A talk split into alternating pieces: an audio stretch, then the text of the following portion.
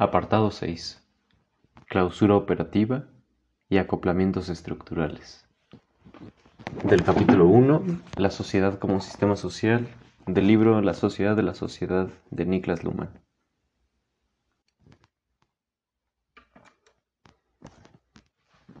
Si se describe a la sociedad como sistema, se sigue entonces, de la teoría general de los sistemas autopoyéticos, se sigue entonces que debe tratarse de un sistema operativamente clausurado.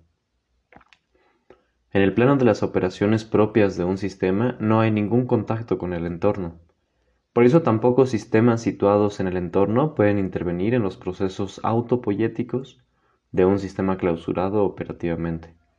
Esto es válido aún, y precisamente, cuando, y sobre esta idea difícil que contradice toda la tradición de la teoría del conocimiento, debemos expresar, debemos expresamente llamar la atención.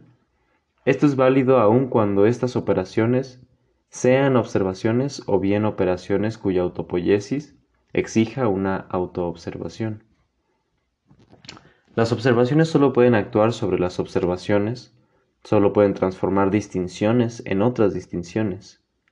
Con otras palabras, pueden únicamente procesar informaciones pero no pueden alcanzar cosas del entorno, con la excepción, muy importante y estrecha, de todo lo que queda implicado en el acoplamiento estructural.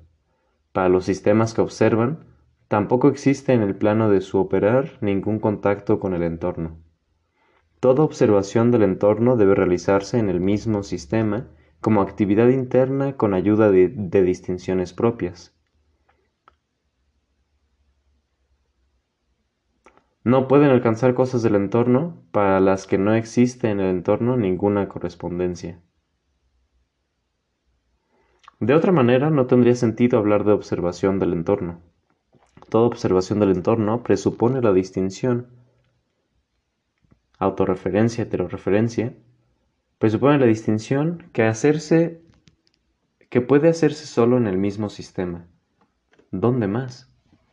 Esto permite al mismo tiempo entender que toda observación del entorno estimula la autoobservación y toda distancia ganada respecto del entorno trae consigo la pregunta por la propia identidad, por el sí mismo.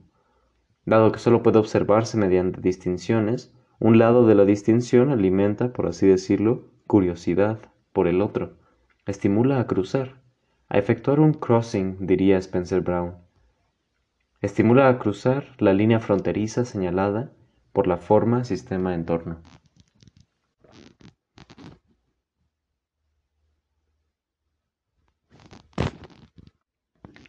Esta distinción de contacto con el entorno, heteroreferencia capaz de enlace solo interna, esta distinción queda sin considerarse, tanto en los sistemas de conciencia como en los de comunicación en la observación de primer orden, todas las huellas de la clausura operativa se borran.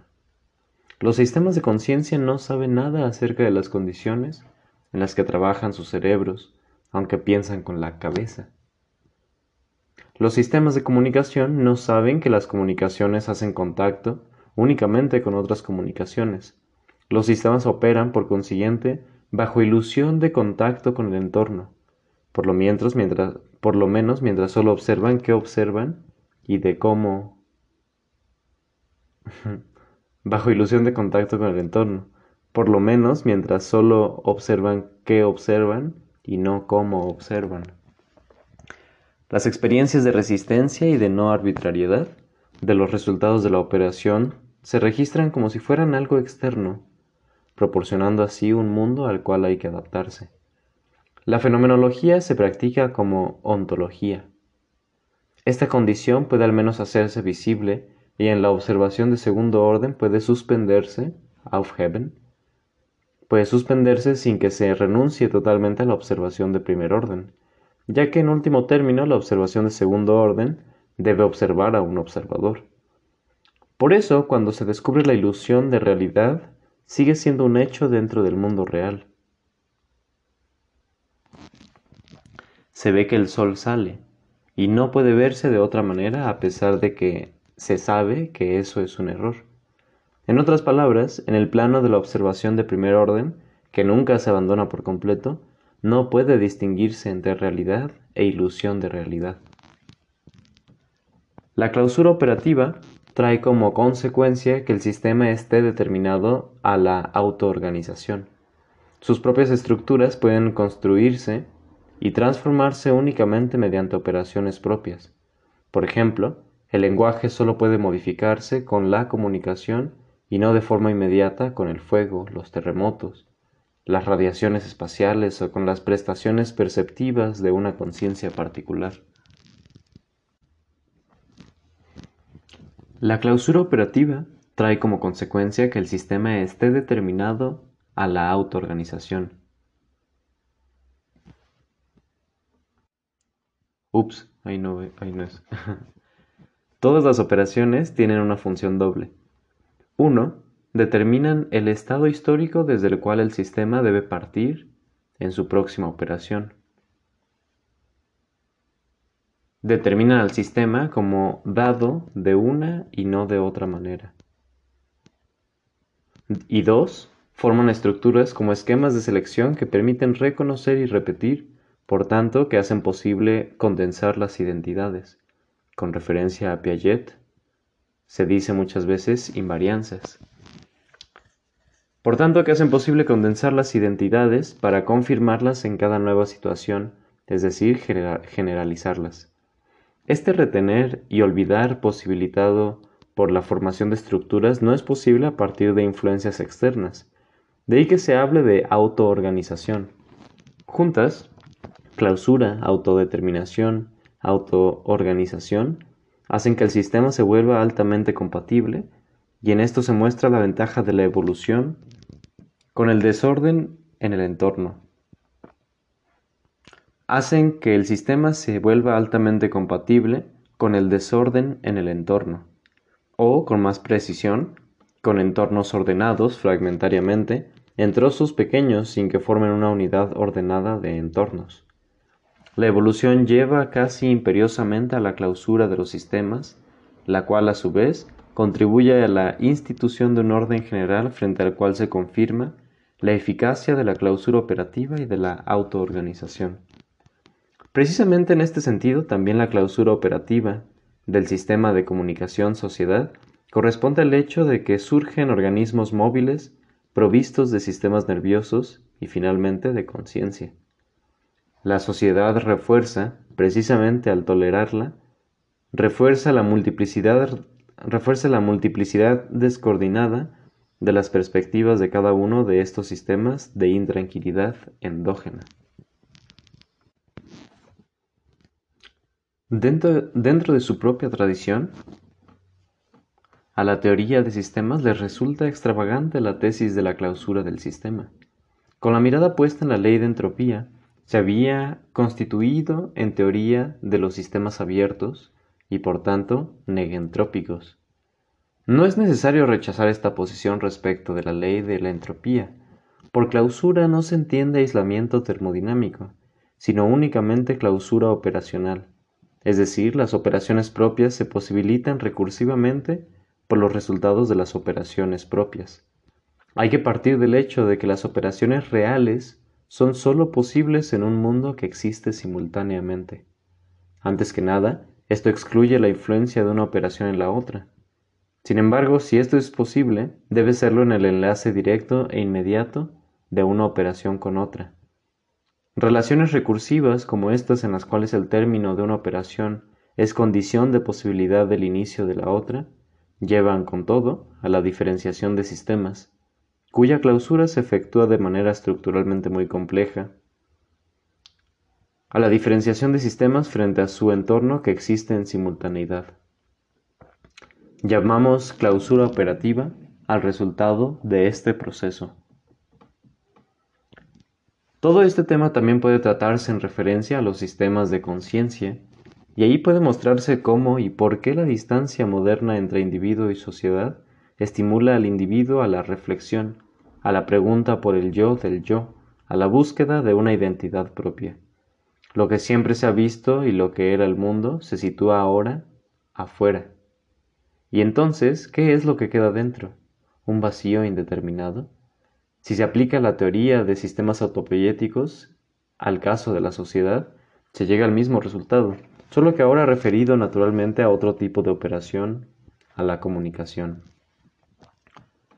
La sociedad es un sistema comunicativamente cerrado. Produce comunicación mediante comunicación. Su dinámica consiste en que la comunicación actúa sobre la comunicación y en este sentido, transforma permanentemente las distinciones e indicaciones actuales, pero no configura nunca el entorno exterior. Hablando no pueden acomodarse las cosas, pensando no pueden alejarse ni cambiarse. Resulta entonces que la sociedad es un sistema determinado total y exclusivamente por sí mismo, todo lo que se determina como comunicación tiene que determinarse por medio de la comunicación.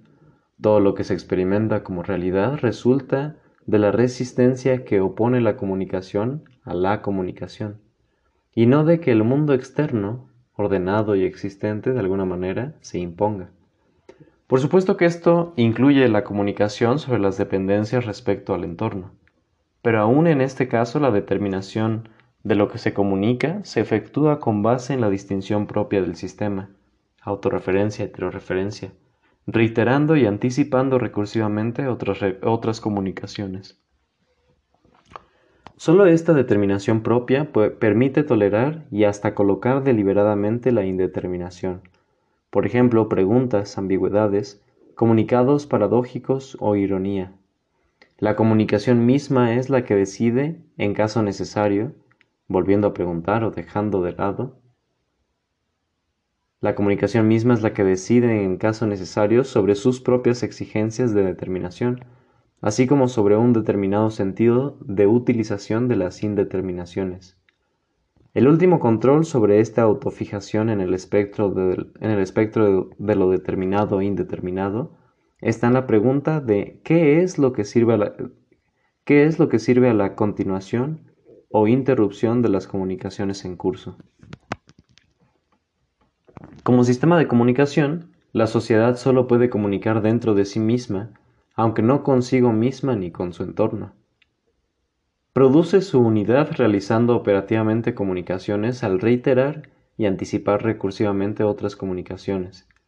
Si se basa en el esquema de observación sistema-entorno, la sociedad puede comunicarse en sí misma sobre sí misma y sobre su entorno, pero nunca consigo misma, ni con su entorno, porque ni ella misma ni su entorno pueden comparecer de nuevo en la sociedad, por así decirlo, como interlocutor, como dirección de la comunicación. Intentarlo sería un hablar al vacío, no activaría ninguna autopoiesis y por tanto no tendría lugar. La sociedad solo es posible como sistema autopoyético. Esta clausura se refiere al modo operativo específico de la reproducción del sistema, o sea, se refiere a la comunicación y no a la causalidad como tal. No hace falta decir que el entorno siempre coactúa y que sin él nada, absolutamente nada, sucede. El concepto de producción, o más bien de poiesis, siempre designa solo una parte de las causas que un observador puede identificar como necesarias, a saber, aquella parte que puede obtenerse mediante el entrelazamiento interno de operaciones del sistema, aquella parte con la cual el sistema determina su propio estado. Luego, reproducción significa, en el antiguo sentido de este concepto, reproducción significa producción a partir de productos, determinación de estados del sistema como punto de partida de toda determinación posterior de estados del sistema. Y dado que esta producción, reproducción, exige distinguir entre condiciones internas y externas, con ello el sistema también efectúa la permanente reproducción de sus límites, es decir, la reproducción de su unidad. En este sentido, autopoiesis significa producción del sistema por sí mismo.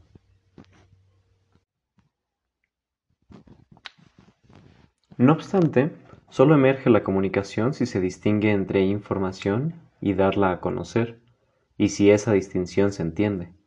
Toda comunicación posterior puede entonces referirse o a la información o al darla a conocer, pero solo mediante una comunicación de enlace, de enlace que a su vez reproduce la diferencia información, darla a conocer. En la realización operativa, por el hecho de que sucede, la comunicación reproduce el carácter clausurado del sistema. Por su manera de observar, por esa forma de distinguir entre información y darla a conocer, por su manera de observar, la comunicación reproduce la diferencia entre clausura y apertura. Así surge un sistema que por razón de su clausura opera abierto al entorno, dado que su operación basal está enfocada a la observación. Para el sistema, la forma de diferencia, información darla a conocer, la forma de diferencia es condición ineludible de su reproducción autopoyética. De otro modo, habría tan solo el no comunicar más, el fin de las operaciones del sistema. Este carácter ineludible referido a la forma de comunicación significa al mismo tiempo que el sistema siempre reproduce una doble diferencia, que el sistema, que el sistema siempre reproduce una doble referencia, a saber, la distinción autorreferencia-heteroreferencia, ya tantas veces mencionada. A través del dar a conocer el sistema, se refiere a sí mismo. El dar a, conocer actualiza la posibilidad de que otras comunicaciones se enlacen recursivamente al sistema.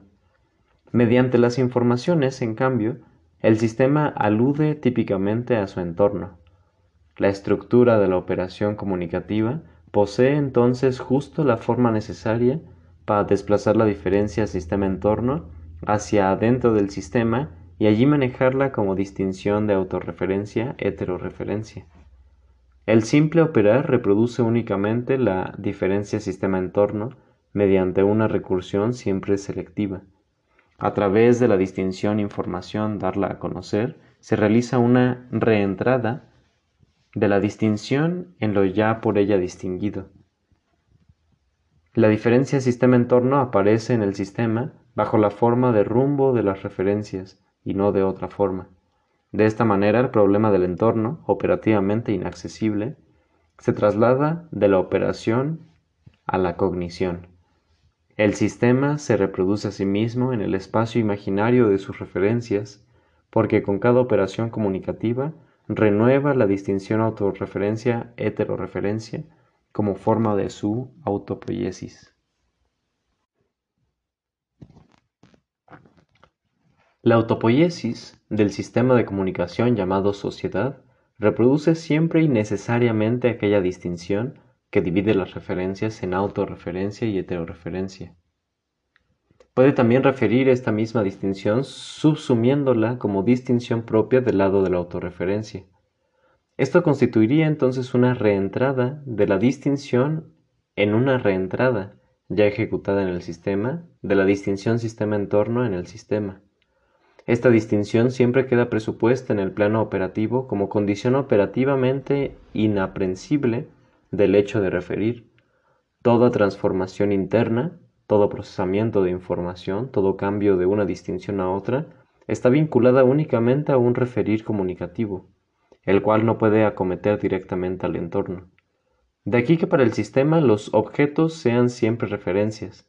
De ningún modo, por tanto, cosas dadas en el mundo exterior, sino unidades estructurales de la autopoiesis del sistema, es decir, condiciones de prosecución de la autopoiesis.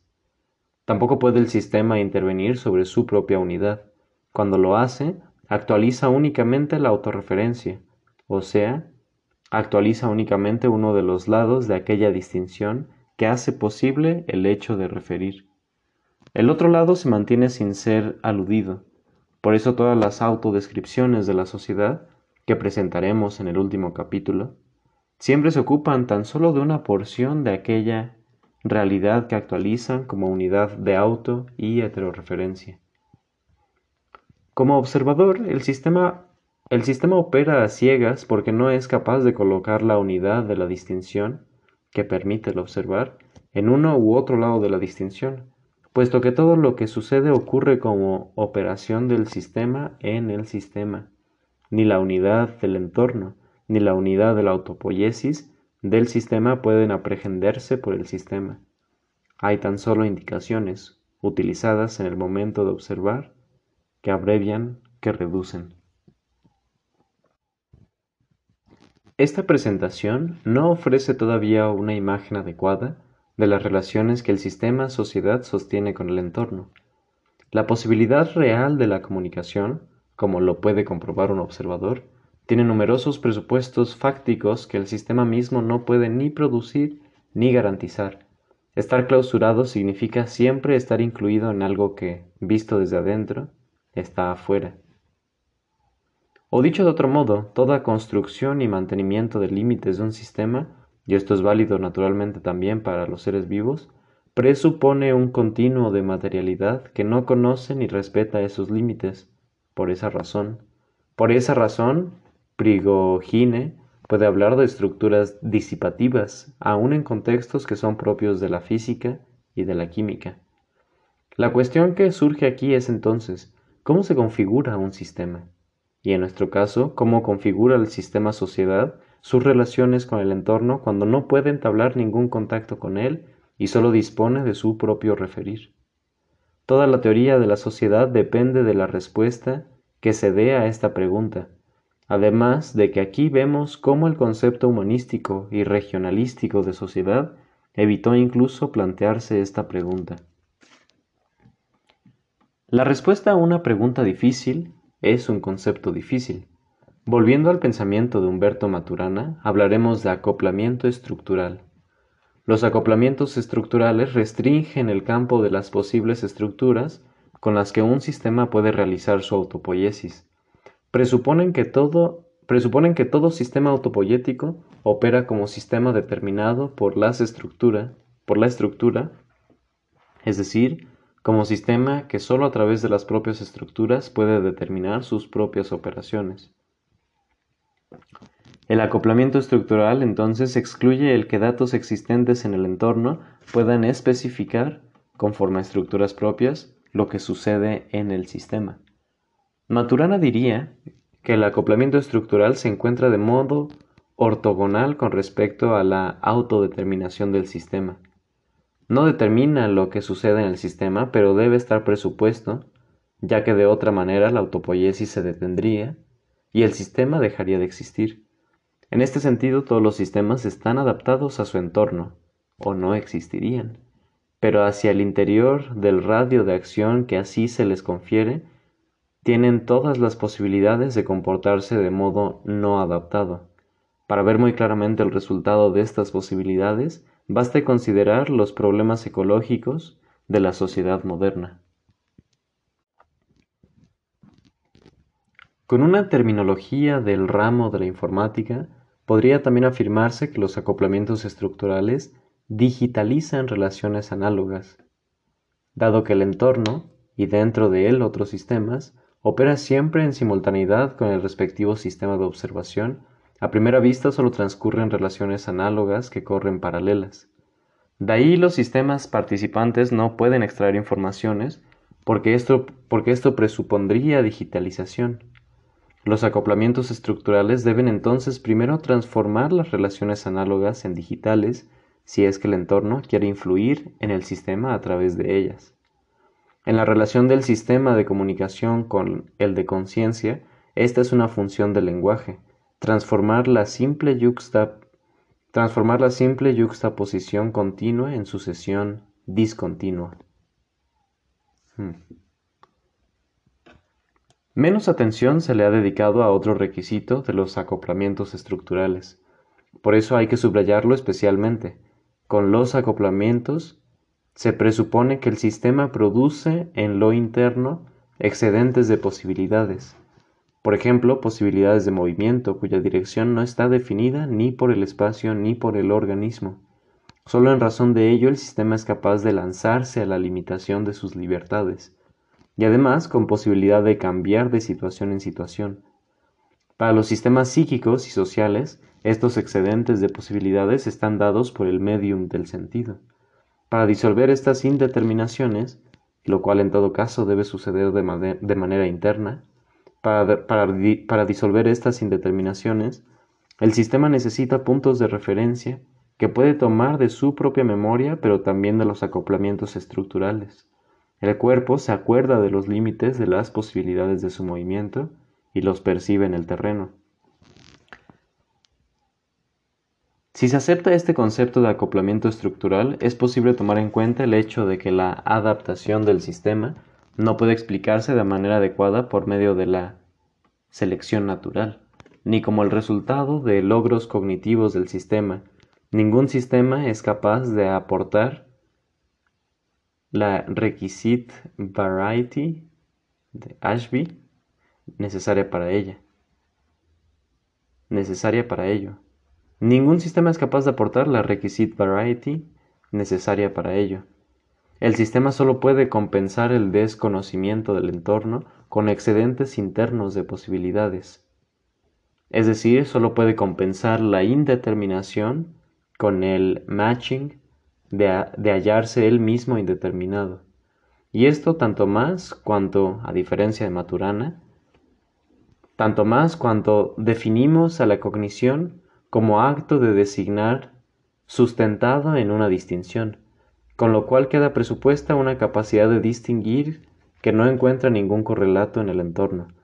Si la adaptación ha de lograrse, el sistema por un lado debe clausurarse operativamente y reproducirse autopoéticamente, y, por otro, debe apoyarse en acoplamientos estructurales extremadamente reducidos en relación con el entorno. Vista y oído con sus correspondientes operaciones de enlace con el cerebro, vista y oído son los mejores ejemplos para ello.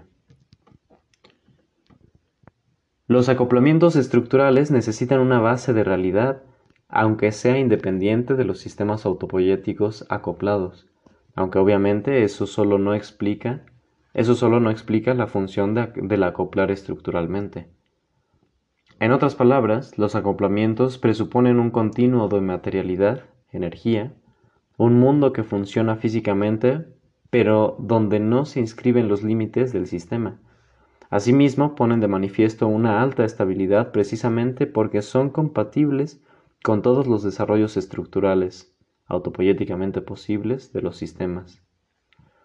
Pero esto también significa que su amenaza o destrucción ha de tener consecuencias catastróficas a las cuales los sistemas no pueden reaccionar dado que las posibilidades de respuesta dependen de que los acoplamientos estructurales antes las filtren. Por último, de antemano debe asumirse que los acoplamientos estructurales también son formas de dos lados que incluyen algo a condición de que excluyan otra cosa, atan y acrecientan determinadas causalidades que actúan sobre el sistema acoplado lo irritan y de esa manera lo estimulan a que se autodetermine. Los acoplamientos excluyen otras formas de ejercer la influencia. En su lado exterior también hay causalidad que puede afectar al sistema. En su lado exterior también hay causalidad que puede afectar al sistema, como un observador lo podría observar, aunque dicha causalidad solo puede derivarse, aunque de dicha causalidad solo pueden derivarse Efectos destructivos. En el sentido de este concepto bastante complejo, toda comunicación está acoplada estructuralmente a la conciencia. Sin conciencia, la comunicación es imposible. La comunicación está referida en cada operación de manera total a la conciencia, tan solo por el hecho de que únicamente la conciencia, y no la comunicación, cuenta con percepción sensorial y sin las prestaciones de dicha percepción no serían posibles ni la comunicación oral ni la escrita. Además, la comunicación, por lo menos en su forma oral primaria, está encaminada a que en el ámbito, a que en el ámbito de percepción de los sistemas de conciencia participantes se produzca reciprocidad, es decir, percibir que se es percibido. Se trata entonces de un servicio especial de la conciencia que posibilita el procesamiento casi simultáneo de dar a conocer y entender y que puede prever autocorrecciones primarias a la comunicación deteniendo, por ejemplo, el dar a conocer cuando quien comunica ve que el destinatario no pone atención.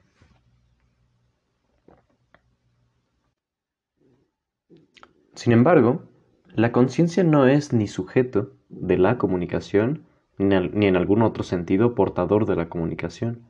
La conciencia no aporta ningún tipo de operación a la comunicación, en el sentido, por ejemplo, de una secuencia sucesiva de pensamiento, habla, pensamiento, habla. La comunicación funciona más bien únicamente porque no hay que efectuar recursiones entre modos de operación tan heterogéneos, y porque no necesita tematizar el presupuesto de la conciencia, deja que los acoplamientos estructurales lo proporcionen. Por eso tenemos que abandonar la metáfora clásica de que la comunicación es una transferencia de contenidos semánticos de un sistema psíquico que ya los posee a otro. Abandonar esta idea de comunicación como transferencia traerá consecuencias de gran alcance, por el momento difíciles de ver, sobre la, de gran alcance sobre la teoría general de sistemas y su aplicación a los sistemas sociales. La teoría clásica de sistemas, Weiner, von Bertalanffy, Forrester, la teoría clásica de sistemas estuvo referida en principio al concepto de transferencia transfer o de flujo y entendía los sistemas como su regulación. Esto era válido para todo tipo de transferencias de los sistemas, biológicos y económicos, organizacionales, sistemas de conocimiento y máquinas, lo cual hacía posible la comparación. Las relaciones con el entorno se describían mediante el modelo input-output o con ayuda de un looping de retroalimentación siempre bajo el presupuesto de que, mediante regulación, el sistema tenía este proceso bajo control o lo producía. Pero si ya no se comprende la comunicación como transferencia, se derrumba una premisa esencial de dicha teoría de sistemas. Entonces, o hay que admitir la antigua sospecha de que la teoría de sistemas no es apta para tratar lo social, o hay que proporcionarle una nueva versión a la teoría de sistemas. Esto podría hacerse recurriendo a la pregunta de cómo emerge la producción y reproducción de la diferencia sistema-entorno. A esta pregunta responde el concepto de comunicación para un tipo específico de sistemas, los sistemas sociales. Si las comunicaciones se reproducen autopoyéticamente, mediante recursiones, forman una realidad emergente sui generis. No es el ser humano quien puede comunicar, solo la comunicación puede comunicar. Así como los sistemas de comunicación son sistemas operativamente clausurados, que no pueden tener contacto con otros, también lo son los sistemas de conciencia, como por otro lado asimismo los cerebros, las células, etc. No existe comunicación de conciencia a conciencia. No existe comunicación que no sea socialmente mediada, así que no existe comunicación entre individuo y sociedad. Si quiere comprenderse de forma muy precisa la comunicación, hay que excluir tales posibilidades y aún la otra posibilidad, que consiste en concebir a la sociedad como espíritu colectivo. Solo la conciencia puede pensar, pero no puede pensar con pensamientos propios dentro de otra conciencia. Y solo la sociedad puede comunicar.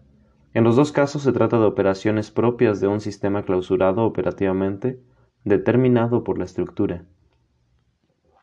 Una de las particularidades de este caso de acoplamiento estructural, conciencia-comunicación, se asienta en que en ambos lados participan sistemas autopoyéticos.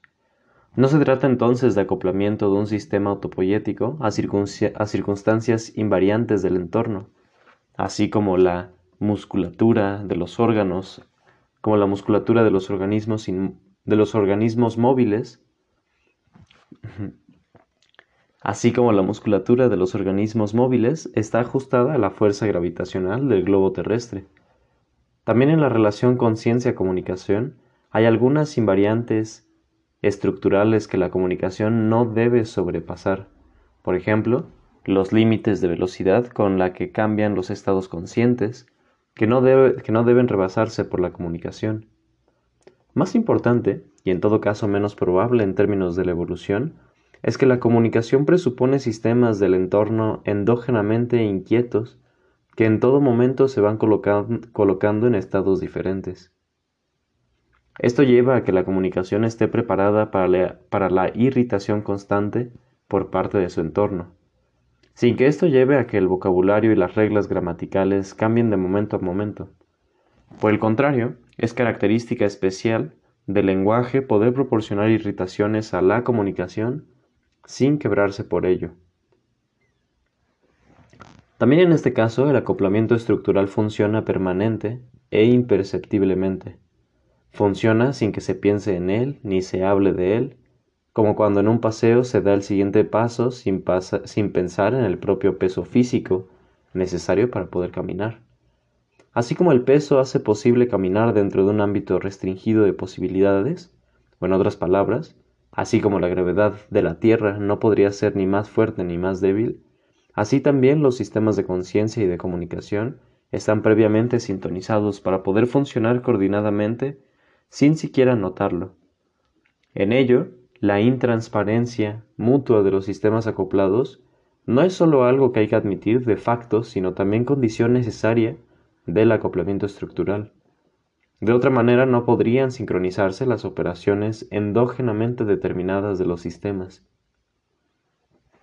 El hecho de que se cuente con condiciones tan altamente improbables y que por eso en ambos lados del acoplamiento solo se realice una pequeña parte de entre muchas posibilidades, solo puede explicarse, como la posibilidad de pasear, con la teoría de la evolución.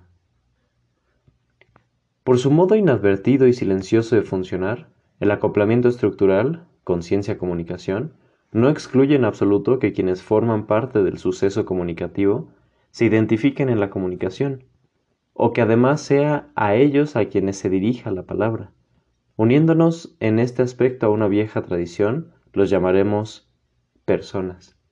Diremos, por tanto, que el proceso de comunicación está en condiciones de personalidad, está en, Digamos, por tanto, que el proceso de comunicación está en condiciones de personalizar referencias externas. Toda comunicación debe poder distinguir entre información y darla a conocer. De otro modo no se distinguiría la comunicación misma. Pero esto significa que se forman las referencias objetuales y personales correspondientes. Apoyándonos en conceptos de Spencer Brown, se diría que la reutilización de estas referencias condensa a las personas y a las cosas, es decir, las deja fijas como si fueran idénticas y al mismo tiempo las, las confirma. Las enriquece con nuevas referencias de sentido derivadas de otros actos de dar a conocer. Si esto sucede, se desarrolla la semántica correspondiente. Las personas tienen nombres. Puede ser que bajo formas más complejas se pueda describir mejor lo que significa la personalidad y cómo deba estudiarse. Pero esto no cambia para nada el hecho de la separación y la clausura operativa de los sistemas acoplados estructuralmente. Y en particular la semántica moderna de la vida, de la subjetividad, de la individualidad, actúa como si hubiera sido inventada para compensar este ese insuperable ser para sí. Con los acoplamientos estructurales un sistema puede empalmarse a condiciones altamente complejas del entorno sin necesidad de absorber o reconstruir su complejidad. Como puede reconocerse en la estrecha banda física de percepción de ojos y oídos, los acoplamientos estructurales siempre captan solo una parte extremadamente reducida del entorno. Todo lo que no está ahí incluido no puede ni irritar ni estimular, sino solo obrar destructivamente sobre el sistema. Solo así queda asegurada la autonomía de la autopoiesis del sistema y de la construcción de su propia complejidad. Eso es válido precisamente para los acoplamientos estructurales físicos del sistema nervioso con el entorno y de modo especialmente impresionante para el acoplamiento del sistema de comunicación con los sistemas individualmente desperdigados de conciencia y de modo especialmente impresionante para el acoplamiento del sistema de comunicación con los sistemas de conciencia. La complejidad de los sistemas acoplados, situados en el entorno, permanece opaca para el sistema. El sistema no la puede incluir ni siquiera en su propia forma de operar porque para eso le hace falta, para usar terminología de Ashby, le hace falta la requisite variety. A lo más, esta complejidad se reconstruye en el propio operar únicamente bajo la forma de presupuesto y molestia o de normalidad e irritación. En los sistemas de comunicación, las indicaciones generales, tales como los nombres o los conceptos de ser humano, persona, conciencia, sirven para que el sistema efectúe su propio procesamiento de, de referencia acerca de la complejidad del entorno. Se trata de utilizar la complejidad ordenada, estructurada pero no calculable, en la medida de las propias posibilidades de operación lo cual en la sociedad significa lingüísticamente. En el caso de que tales relaciones se desarrollen de manera mutuamente coevolutiva, y que ninguno de los sistemas así acoplados estructuralmente pudiera existir sin ellas, puede hablarse de interpenetración. La relación entre células nerviosas y cerebro, y cerebro constituye un buen ejemplo de esto. La relación entre sistemas de conciencia y sociedad constituye otro caso comparable con el primero, aun en el plano puramente cuantitativo. Como puede reconocerse fácilmente, el acoplamiento estructural ordinario entre sistemas de conciencia y sistemas de comunicación se hace posible por el lenguaje. De esta manera, un tema también muy discutido en la sociología, el que se refiere a la relación entre sociedad, cultura, lenguaje y mentalidades psíquicas, adquiere en la construcción teórica un concepto necesario y sostenible. Ya Humboldt, con análisis, con análisis sutiles, había elaborado tanto el carácter objetivo como subjetivo del lenguaje.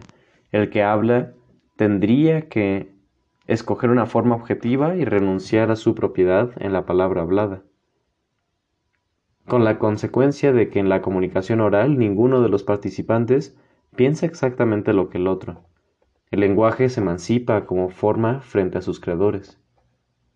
Pero luego dice, la verdadera solución de aquella discrepancia está en la unidad de la naturaleza humana.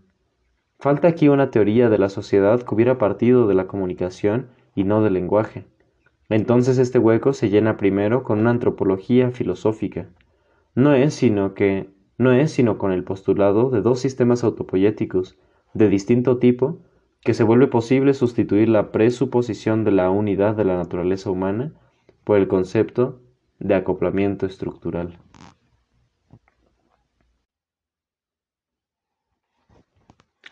Decidirse por este concepto implica que el lenguaje funciona psíquicamente sin reflexión y socialmente sin comentarios, lo que, no lo que no excluye que se delibere la elección de las palabras cuando la conciencia lo juzgue necesario, lo que se habla acerca de modos de expresión cuando para el sistema social surge un problema de entendimiento. Pero tales cometidos, más bien excepcionales, presuponen sobre todo que el lenguaje funciona inadvertidamente, o en otras palabras, que está en relación ortogonal con los procesos autopoyéticos de los sistemas que participan en él.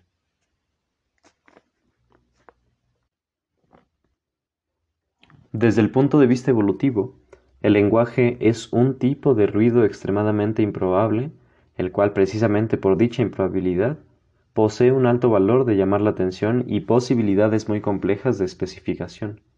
Cuando se habla, una conciencia presente puede con facilidad distinguir ese ruido de los demás y casi no puede sustraerse a la fascinación de la comunicación que fluye, independientemente de lo que piense en el inaudible sistema propio.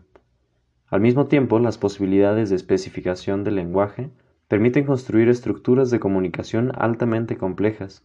Por una parte, permiten que las mismas reglas del lenguaje se complejicen y luego caigan en desuso. Y por otra, que se construyan semánticas sociales que reactiven de manera situacional importantes posibilidades de comunicación. Lo mismo vale, mutatis mutandis, para el lenguaje transferido del medium acústico al medium óptico, es decir, para la escritura. De los enormes efectos, todavía infravalorados, de esta conversión óptica del lenguaje, nos ocuparemos más de cerca en el próximo capítulo. Mientras el lenguaje, como estructura, debe quedar relativamente inalterable en el tiempo, existe un segundo mecanismo de acoplamiento que está construido de manera inestable y que en cierto modo es capaz de aprender.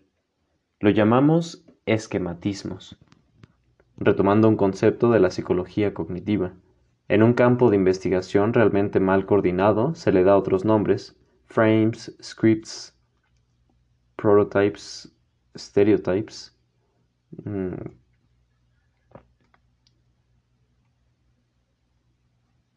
mapas cognitivos, teorías implícitas, por solo mencionar algunos.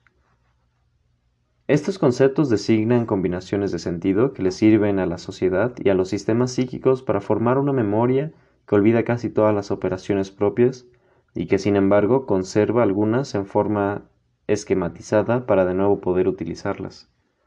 Ejemplos serían las formas estandarizadas de la determinación de algo como algo, bebida como vino, los esquemas de atribución que relacionan causas con efectos y que tal vez los provean de exhortaciones para actuar o de reproches de culpa. En estos casos se habla de escrituras, scripts, pero también esquemas de tiempo, en especial el de pasado-futuro, o códigos de preferencia que cumplen con la función de esquematizar, bueno o malo, verdadero o falso, propiedad no propiedad. Al utilizar los esquemas, la comunicación presupone que toda conciencia participante entiende lo que quiere decirse, aunque con eso no se precisa cómo los sistemas de conciencia manejan el esquema, ni mucho menos cuáles son las comunicaciones enlazadas que resultan de su empleo. Los esquemas pueden concretarse y adaptarse a cualquier necesidad. Por ejemplo, las palizas son útiles perjudiciales para la educación. En situaciones concretas, los esquemas sirven para el gap filling, como rellenar vacíos, para la búsqueda de rellenos y complementos. En todo caso, no pueden aplicarse esquemáticamente como si fueran extracciones de la memoria. Sirven como reducciones de complejidad estructural para construir complejidad operativa y con ello para que el acoplamiento estructural de los sistemas psíquicos y sociales se adapte permanentemente a las condiciones cambiantes. Y también aquí es válido que la función y los mecanismos del acoplamiento no tienen que co-realizarse en las operaciones de los sistemas. Puede presuponerse su funcionamiento silencioso. En nuestro contexto de una teoría de la sociedad no es oportuno abrir, a manera de enorme excurso, una teoría del lenguaje y una teoría de los esquematismos fundamentales sobre esta función de acoplamiento estructural. Aludimos solo al hecho de que nos encontramos en oposición a los presupuestos fundamentales de la lingüística sasuriana. El lenguaje no posee ningún modo propio de operar. Debe hacerse, debe hacerse efectivo o como pensar o como comunicar. Consecuentemente, el lenguaje no constituye un sistema propio. Es y seguirá siendo dependiente del hecho de que los sistemas de conciencia, por una parte, y el de comunicación de la sociedad, por otra, prosigan la propia autopoiesis con operaciones propias totalmente clausuradas. Si esto no sucediera, cesaría inmediatamente todo lenguaje y luego toda posibilidad de pensar lingüísticamente. Siguiendo de manera un tanto laxa a Talcott Parsons, puede llamarse también a esta forma de acoplamiento estructural generalización simbólica. Desde luego, aquí la expresión simbólico no se emplea en relación con los desarrollos simbólicos dentro de la comunicación social. Por ejemplo, cuando se reúnen genealogías bajo el punto de vista del linaje para fundamentar el parecido de diferentes personas, Símbolo como acoplamiento de sistemas de conciencia y de comunicación solo quiere decir que una cierta diferencia puede ser considerada desde, vista desde los dos lados, que una cierta diferencia puede ser considerada como siendo lo mismo. En este sentido, el uso simbólico de generalizaciones, de generalizaciones lingüísticas igual a reutilizabilidades En este sentido, el uso simbólico de generalizaciones lingüísticas presupone la capacidad de simbolización del lenguaje, es decir, la capacidad de distinguir, en la conciencia y en la comunicación, aquello que designa las palabras de lo designado, las cosas. Solo lo que designa es apto para el uso simbólico, no las cosas designadas mismas. O dicho de otra manera, contrario a los supuestos de nuestra tradición, el acuerdo entre ser humano y sociedad no puede apoyarse en la naturaleza. Se ha concedido frecuentemente menor atención a otro momento, tan importante como la artificialidad, condensación, confirmación y utilización simbólica de los signos lingüísticos, a la codificación binaria del lenguaje. Toda comunicación abre la, la doble posibilidad de aceptarse o rechazarse. Todo sentido, condensado y confirmado, puede expresarse en una versión sí y en una versión no. Desde esta posición encauzaremos el siguiente tratamiento del tema. Esta disposición tiene también importancia como forma de acoplamiento estructural y probablemente surgió debido a eso. La bifurcación del código de comunicación llamado lenguaje abre al mismo tiempo a la conciencia la opción por uno u otro lado de la forma. Con este mínimo grado de libertad, la conciencia es capaz de sustraerse a la determinación por el curso de la comunicación y entregarse a la autodeterminación, intransparente para ella misma. Por razones que no pueden saberse, dice sí o no, acepta o rechaza, apoya o bloquea el curso posterior de la comunicación. Todo esto de manera comprensible desde el punto de vista comunicativo y sustentado en motivos que para ella misma y para otros pudieran ser inexplicables y que además no juega ningún papel temático en la comunicación, salvo en casos excepcionales. Este estado de cosas se impone universalmente a través del código del lenguaje, independientemente de las palabras, los temas, los motivos, los contextos. Sucede siempre y en todo momento, así en condición ineludible del acoplamiento estructural de distintas autopoiesis. El hecho de que los sistemas de comunicación se acoplen a los sistemas de conciencia, así como los sistemas de conciencia a los de comunicación, a través del lenguaje, tiene consecuencias de gran alcance para la construcción estructural de los sistemas correspondientes, es decir, para su morfogénesis, para su evolución. Mientras que los sistemas de conciencia pueden percibir sensorialmente, los sistemas de comunicación solo pueden afectarse a través de la conciencia. Todo lo que desde fuera, sin ser comunicación, actúe sobre la sociedad debe haber atravesado el doble filtro, el de la conciencia y el de la posibilidad de comunicación. El acoplamiento estructural entre conciencia y comunicación es una forma que incluye y excluye. En su canal se aumenta la posibilidad de irritación mutua, pero con la única condición de que todas las posibles influencias no comprendidas en esta forma se excluyan o limiten a efectos destructivos.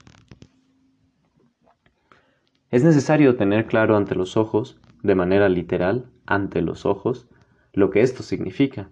La totalidad del mundo físico, incluyendo los fundamentos físicos de la comunicación misma, puede influir sobre la comunicación solo a través de cerebros operativamente clausurados y estos a su vez únicamente a través de sistemas de conciencia operativamente clausurados y por tanto solo a través de individuos. Ahí se aloja un proceso de selección enorme y desde, y desde el punto de vista evolutivo muy improbable, un proceso que condiciona al mismo tiempo los altos grados de libertad del desarrollo de la sociedad. No existe ninguna intervención directa de los procesos físicos, químicos, biológicos sobre la comunicación a no ser en el sentido de destruirla. El ruido, la sustracción del aire, la distancia espacial, pueden impedir que se efectúe la comunicación verbal. Los libros pueden quemarse e incluso lanzarse a la hoguera, pero ningún fuego puede llegar a escribir un libro, y tampoco irritar de tal manera al escritor que mientras el manuscrito arde, el escritor escribe de manera distinta a como lo hubiera hecho de no mediar el fuego. Con respecto a todas las condiciones externas de la autopoiesis, la conciencia tiene entonces una posición privilegiada. Controla en cierta medida el acceso del mundo externo a la comunicación, pero este control no lo ejerce como sujeto de la comunicación, ni como entidad que le da fundamento, sino en virtud de su capacidad de percepción, que, también es altamente filtrada y autoproducida la cual a su vez, en condiciones de acoplamiento estructural, depende de procesos neurofisiológicos del cerebro y a través de estos de otros procesos de la autopoiesis de la vida. El hecho de que los sistemas de comunicación estén acoplados en modo directo solo a los sistemas de conciencia, ya se aprovechen su selectividad sin ser especificados por ella, actúa como un blindaje que en general impide que la entera realidad del mundo incida en la comunicación. Ningún sistema sería suficientemente complejo para soportar toda esa realidad, ni para resistir enfrentándole la propia autopoiesis, ni para resistir enfrentándole la propia autopoiesis. Solo gracias a esta protección ha podido desarrollarse un sistema cuya realidad consiste en procesar simples signos. Con respecto a esto, es necesario considerar también que los sistemas de conciencia existen en gran número. Hoy más de cinco mil millones de unidades, y que todos operan al mismo tiempo, aun si se considera que quienes se encuentran en este momento del otro lado del globo terrestre están durmiendo y que otros, por distintos motivos, momentáneamente no toman parte en ninguna comunicación, el número de sistemas que operan simultáneamente es de todos modos tan grande que una coordinación efectiva, y por tanto la formación de consenso en un sentido empíricamente aprensible, está absolutamente excluida. El sistema de comunicación, por tanto, está enfilado forzosamente hacia sí mismo. Solo él puede dirigirse. Esto lo puede hacer solo en la medida en que logra activar en su entorno el material de conciencia necesario para ello.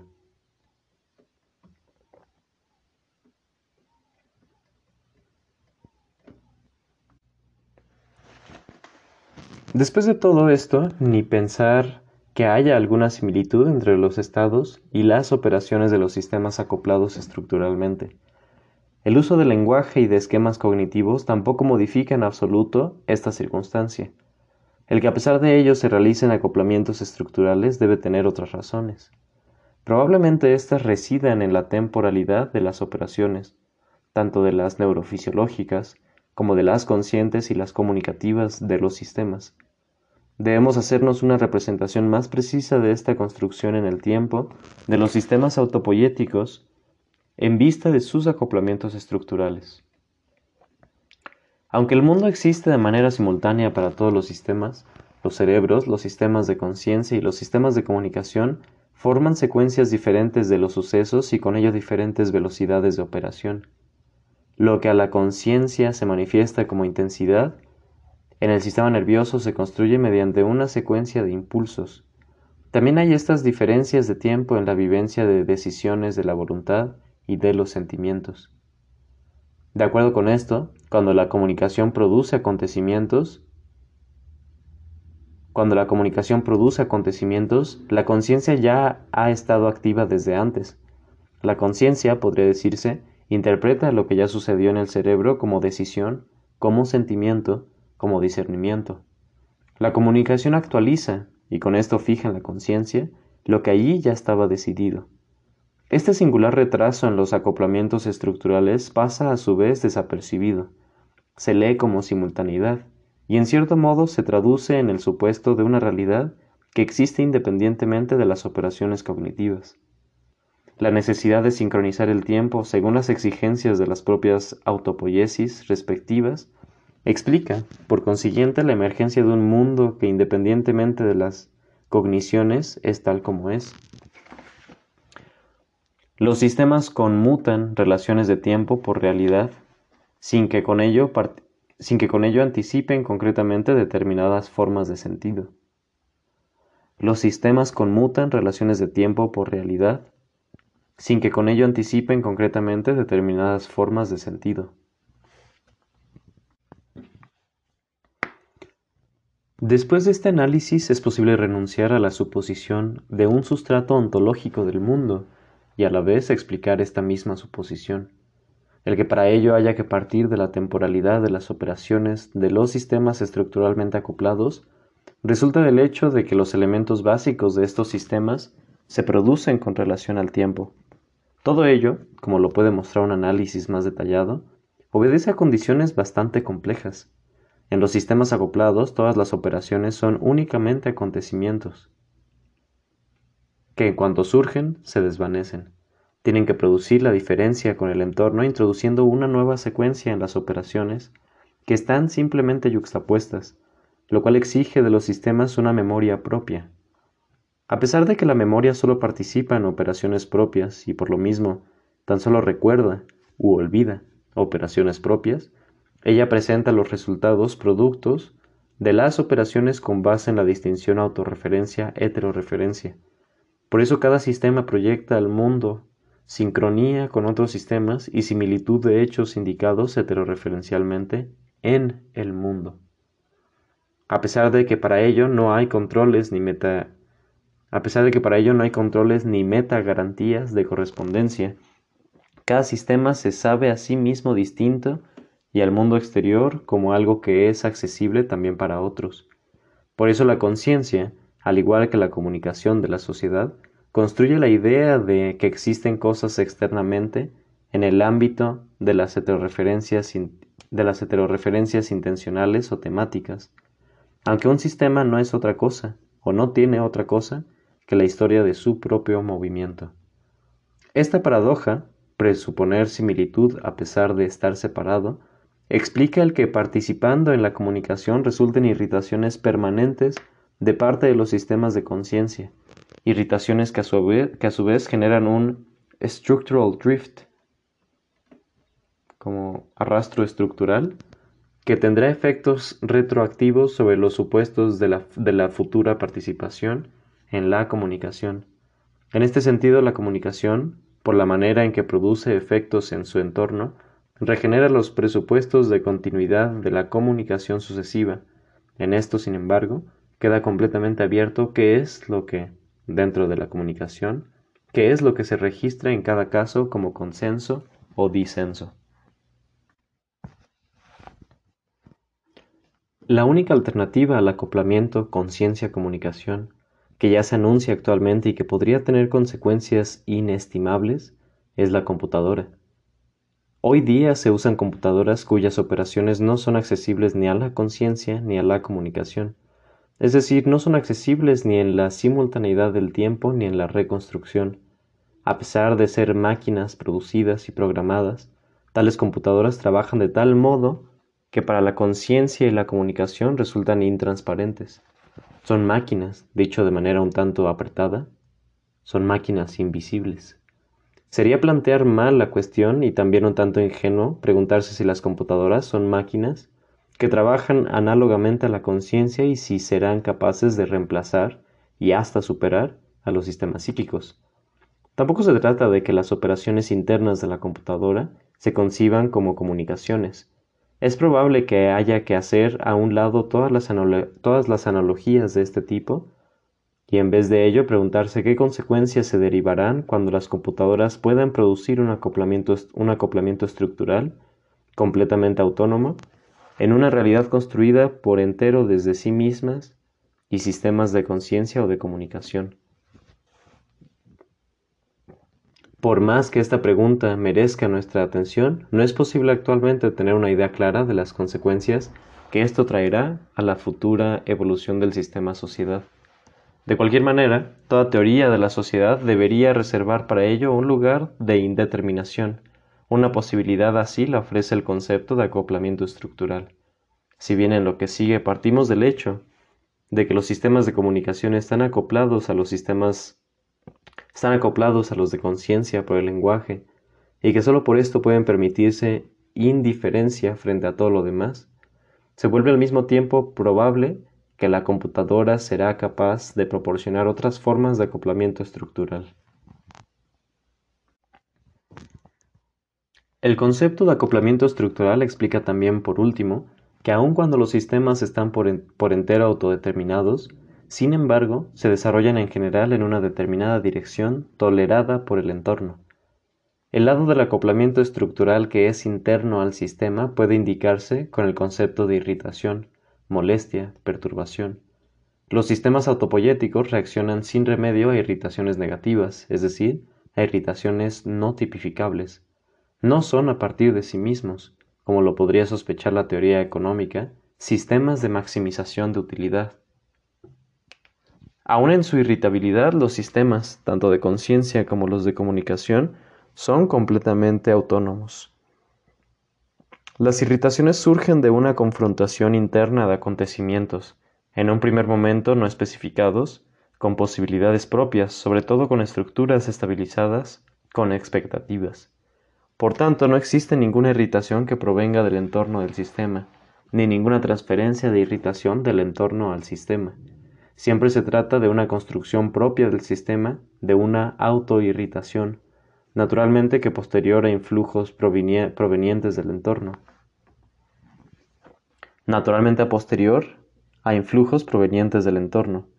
El sistema tiene entonces la posibilidad de encontrar en sí mismo la causa de la irritación y aprender de ella, o bien de atribuir la irritación al entorno y así tratarla como, como casualidad o bien de buscarle su origen en el entorno para aprovecharla o desecharla. Estas distintas posibilidades están colocadas en la distinción propia del sistema, autorreferencia, heterorreferencia, y una vez que se tiene la capacidad de distinguirla, puede cambiarse la perspectiva y combinar las reacciones, por ejemplo, aprender a partir de identificar las causas en el entorno.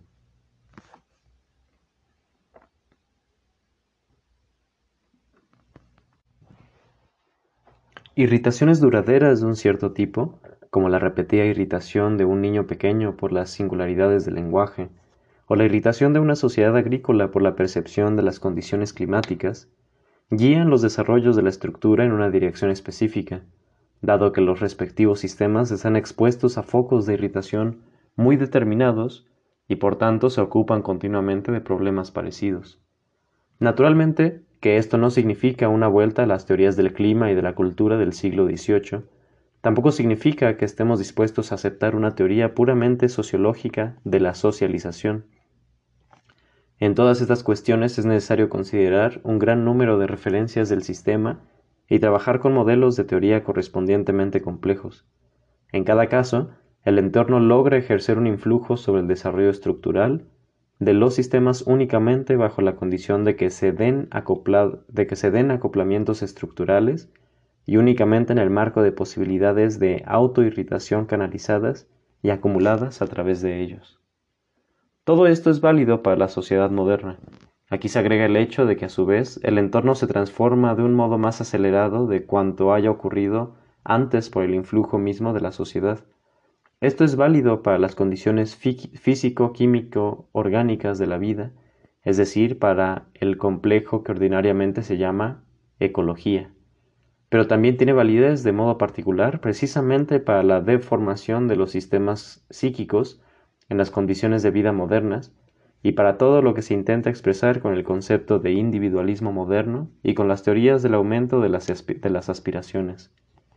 Como en un hiperciclo ecológico, los acoplamientos estructurales entre el sistema de la sociedad y el entorno se encuentran hoy día bajo presión de variación, y esto con una velocidad de cambio que hace surgir la pregunta de si es posible que la sociedad, la cual irritada por todo esto debe atribuirlo a sí misma, si es posible que la sociedad pueda precisamente aprender de ahí de modo suficientemente rápido. La clausura operativa finalmente nos permite comprender la teoría de la diferenciación de los sistemas, problema que trataremos más de cerca en el capítulo 4. Como quiera que la sociedad diferencie en sí misma los sistemas sociales, esto siempre ocurre debido a una bifurcación de las propias operaciones. Nunca se trata del reflejo de distinciones que están previamente en el entorno. Solo sociedades muy primitivas han intentado rutas de este género, orientándose por datos antropológicos como el sexo y la, y la edad, aunque esto ha mostrado ser un callejón sin salida. La formación de familias y la diferenciación segmentaria llevan más allá. Cuando posteriormente se atribuye un significado discriminante a las distinciones estructurales, campesinos, nómadas, habitantes de la ciudad, habitantes del campo, en nuestros días, distinciones de raza, entonces se trata evidentemente de aspectos sociales que adquieren peso solo porque pueden relacionarse con formas de diferenciación de los sistemas. Desde el punto de vista de la génesis, siempre se trata de una prestación propia del sistema comunicación. Una desviación se estimula, se observa, se examina, se rechaza o hasta se esfuerza y se utiliza para más enlaces. Aquí confluyen componentes autorreferenciales y heterorreferenciales, por eso la diferenciación de un sistema produce siempre también una interrupción de las coincidencias punto por punto entre los componentes del sistema y los componentes del entorno. Precisamente esta interrupción vuelve inevitable que el sistema busque salir bien librado con un entorno interpretado por él mismo.